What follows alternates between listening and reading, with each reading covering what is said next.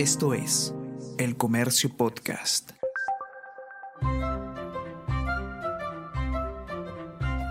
El Comercio Podcast presenta Mentiras Verdaderas con Renato Cisneros.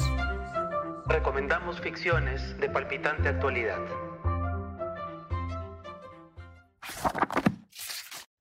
La lluvia tropical caía formando una gran cortina que calaba hasta el tuétano, martillando sobre el techo acanalado del edificio de la clínica de Bahía Añasco.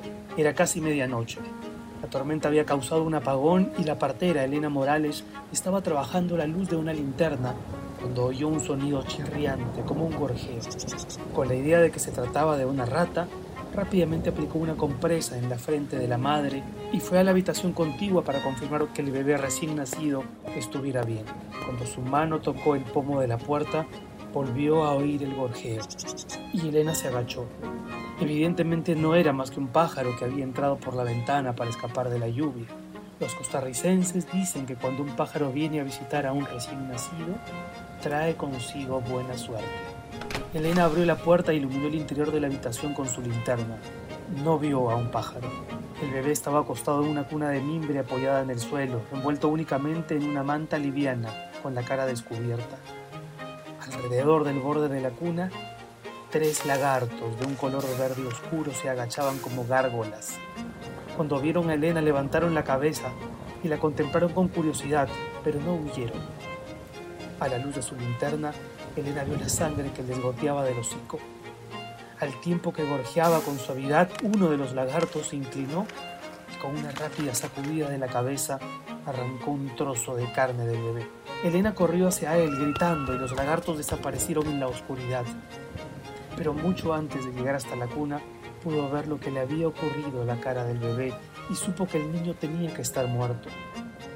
Los lagartos se dispersaron en la lluviosa noche, gorjeando y chirriando, dejando huellas sangrientas de patas de tres dedos, como las de los pájaros. Ayer miércoles, en el lago Ness, ubicado cerca de la ciudad de Inverness, en Escocia, concluyó la mayor búsqueda que se ha hecho en 50 años de Nessie, el monstruo que supuestamente vive en las profundidades de esas aguas. Los cientos de voluntarios se unieron a un grupo de exploradores profesionales provistos de equipos de topografía, drones térmicos e hidrófonos para ver si lograban detectar las señales acústicas de la legendaria criatura. Algunos voluntarios aseguran haber escuchado ciertos ruidos provenientes del fondo del lago. En la Edad Media, un monje irlandés aseguró haber advertido la presencia de una bestia acuática, y muchos años más tarde surgieron testimonios de nuevos avistamientos del monstruo. Incluso se dio a conocer una fotografía de 1934 donde se aprecia una cabeza y un largo cuello asomando en el agua. Sin embargo, recién en la década de los 90 se reveló que la imagen no era real. Ese chasco no impidió que surgieran nuevas expediciones para buscar a Nessie, que junto con el Yeti, conocido como el abominable hombre de las nieves, y a pie grande, esa especie de primate que habitaría el norte del continente americano, es el más popular de los monstruos misteriosos. El fragmento que me escucharon leer hace unos minutos corresponde a Jurassic Park, novela que el norteamericano Michael Crichton publicó en 1990 y que inspiraría la saga de famosas películas de Steven Spielberg. La novela narra la aventura de un grupo de personajes que ha logrado clonar dinosaurios prehistóricos a partir de ADN fosilizado todo ocurre tal cual lo vimos en la pantalla grande. Hay un multimillonario dueño de un parque temático, un sistema de seguridad que de repente colapsa, dinosaurios iracundos y hambrientos que escapan y visitantes que luchan por sobrevivir. Más allá del innegable suspenso de la narración, la novela plantea una reflexión bien interesante acerca de los límites de la genética y del impacto que podría llegar a tener en la vida de los humanos el uso de tecnología descontrolada. ¿Cansado del bombardeo de información? ¿Sin tiempo para profundizar? Ingresa a elcomercio.pe slash newsletters y suscríbete al newsletter El Comercio al Día para iniciar tu mañana bien informado.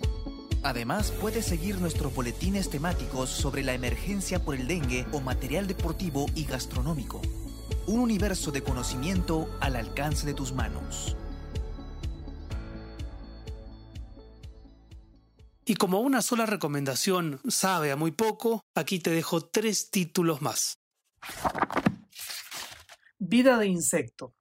La mosca, relatos del antimundo de George Langeland. André de Lambert es el nombre del brillante científico que ha dedicado su vida al estudio de la teletransportación, proceso que permite mover objetos en segundos de un lugar a otro.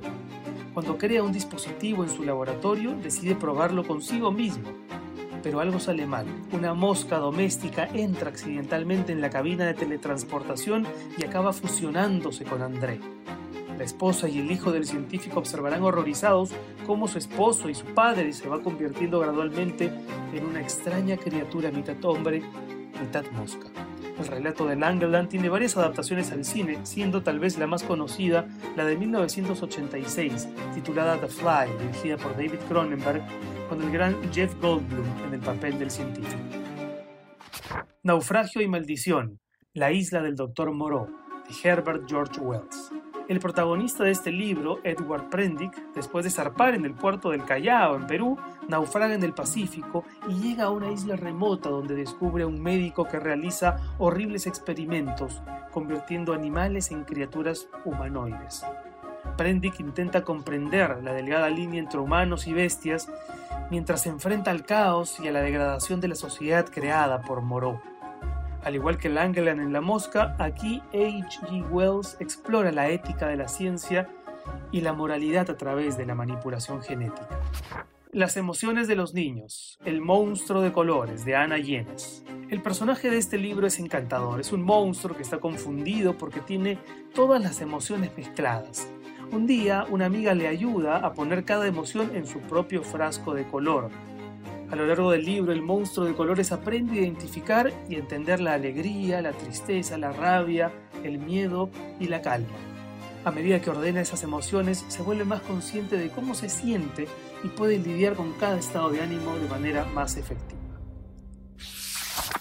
Estos son solo algunos títulos relacionados con monstruos, hay muchísimos más. Pienso, por ejemplo, en El mundo de los trífidos de John Wyndham, en La carretera de Cormac McCarthy, en varios libros de Stephen King, en Los Depredadores de Tom Knox, en La llamada de Cthulhu de Lovecraft, etc. ¿Y tú cuáles conoces? ¿Cuál es el monstruo que nunca quisieras encontrarte fuera de un libro?